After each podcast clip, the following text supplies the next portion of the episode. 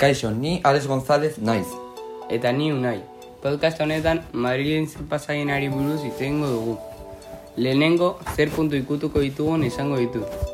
Noiz pasatzen, non pasatzen, zer pasatzen, zentzuk dira ondorioak, zer egin dezakete hor bizi diren jendeak, eta nola erreakzionatu zuten jendeak. Madrilen lerketa bat gertatu da eraikin batean, eta jende asko minduta bukatu du. Lau mutil hilda bukatu zuten eta hamar ospitalean egon ziren oso grabeak. Polizia iturriek adierazi dutenez gertaera era- eraikinaren atzaldeko instalazioa berrikusten ari zela gertatu zen. Bai, atzeko aldea izan zen eta badiruriz desente aldea izan zen jende askori bakarrik abisatzeko denbora eman zielako. Gainera ondoan bazegoen parrokia bat eta hau esaten zuen hango jendea. Fuimos seis personas las que percibimos en apenas unos minutos un extraño olor a gas en cuatro puntos distintos. Patio, planta cero, planta quinta y planta sexta. Pero no dio tiempo a nada más que a advertir ese olor. Hemen utzi digute argazki bat ikusteko nola zegoen leherketa. Badirudi lerketa dia izan zela. Ikusten dugun bezala, ke asko eta eskombro asko inguruan oso ondia izan da lerketa. Horbean ikusten dugu bi pertsona telefonoz deitzen imaginatzen dut poliziari edo zubiltzaileei. Bost pisu gaizki gelditu ziren, geiteiatua. Bai, autoak ere eskombroekin puskatu egin ziren kristalak eta abar. Ez dakigu inguruko etxeei eragin egin diote leherketa. Esaten zuten kalean egun batzuetan gaz usaina zegoela eta kalefazioa ez zuela funtzionatzen. Eskualdeko Kataren arabera iesaldia amarretan aldera gertatuko zen. Gazi esaldia gertatu zen zergatikan operario batzuek ari ziren urako tuberiak konpontzen, eta nahi gabe gazeko tuberia apurtu zuten. Hiriburoko zultzaiek bizilagunei eskatu zieten beraien etxea ez uzteko pertsianak bera jarraita beren etxea barruan jarraiteko horrez gain. Oraindik kalean zeuden bizilagunak bere etxetara sartzea eragotzi zuten egoera kontrolatu arte. Hemen utzi digute beste argazki bat. Eskualde kateak harrapatu ir, harrapatutako irudietan Madrilgo zuhiltzaietako kideak ikusten ziren lekura iristen. Zinta batekin itxi baitzuten inorez usteko isialdenaren lekura bubiltzea. Ie, iesa pintxatu eta gaz metalketarik ez zegoela egiaztatu ondoren. Madrilgo zuhiltzaileak zehaztu zuten ja- jada arriskuriko ez zegoela eta bizilagunak etxera ituli ahal izan zirela.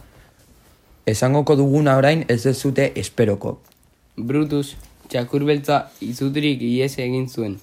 Bere jabeak e, etxita oiu egin zuen laguntza eske. Brutus galdu zen. Orain zorionez agertu da. Elkarre taratzea igande honetan gertatu da deliziaseko zelai batean. Brutus zegoen beldurtuta eta zaurituta. Garrantzitsuena da bere jabeak, Laura Fernandez Marbanek berriro besarkatu ahal izan zuela. Laztanez estalita esan zuen. Ez daukat hitzik nola biziraun zenuen, zein ausarta. Hemen daukagu beste argazki bat. Gabriel Benedicto, Madrigo ama Virginaren Elizako parrokoak astearte honetan baiestatu du Toledoko kaleko laro geita mezortzi zenbakiko apaiz erakinaren lerketan hildako laurak kalean aurkitu dituztela. Erdigunearen kanpoaldean eskatu bezala bizilagunei argazkiak eta bideak bidaltzeko egia jakiteko. Ja lortu dugu informazio gehiago. Bai, horrela erreakzionatu zuten bizilagunak eta ondoko ikastola. Patio ondakinez estalita dago, batzuk orman jo dute balen antzera, eskola oraindik itxita dago, kalteak dituelako. Batez ere aldameneko hiru ikasgeletan. Atzo bizilagunak ikusi zituzten ondakinak jasotzen minutu batzuk geroago. Gaur oraindik harrituta daude gertatutakoarekin. Blokean hotsa eta dardara ahazten zailak dira, baina pixkanaka kaleko aztarnak kentzen ari dira. Hemen beste argazki bat. Hontan ikusten da emakume bat bere emaztearen argazkia argazki bat erakusten eta esan du berarekin hitz e- egiten ari zela esplosioaren momentuan.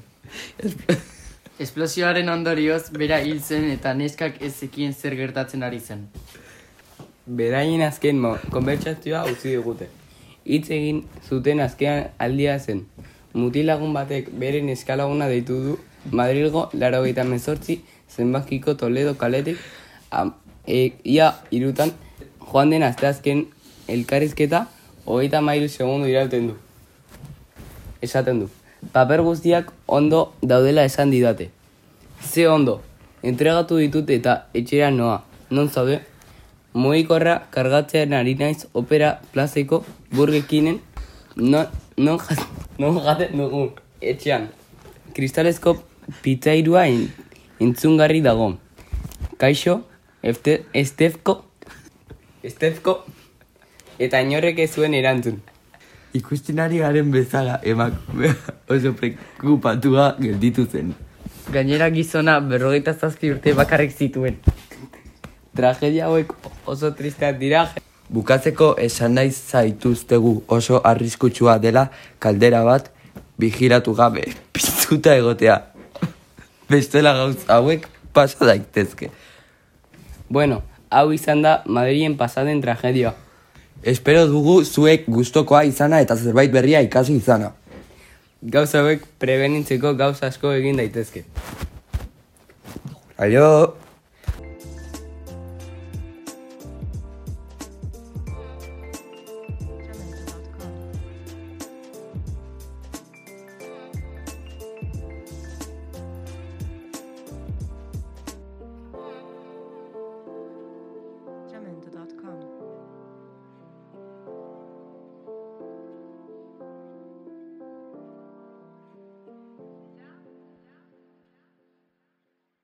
Jamendo.com.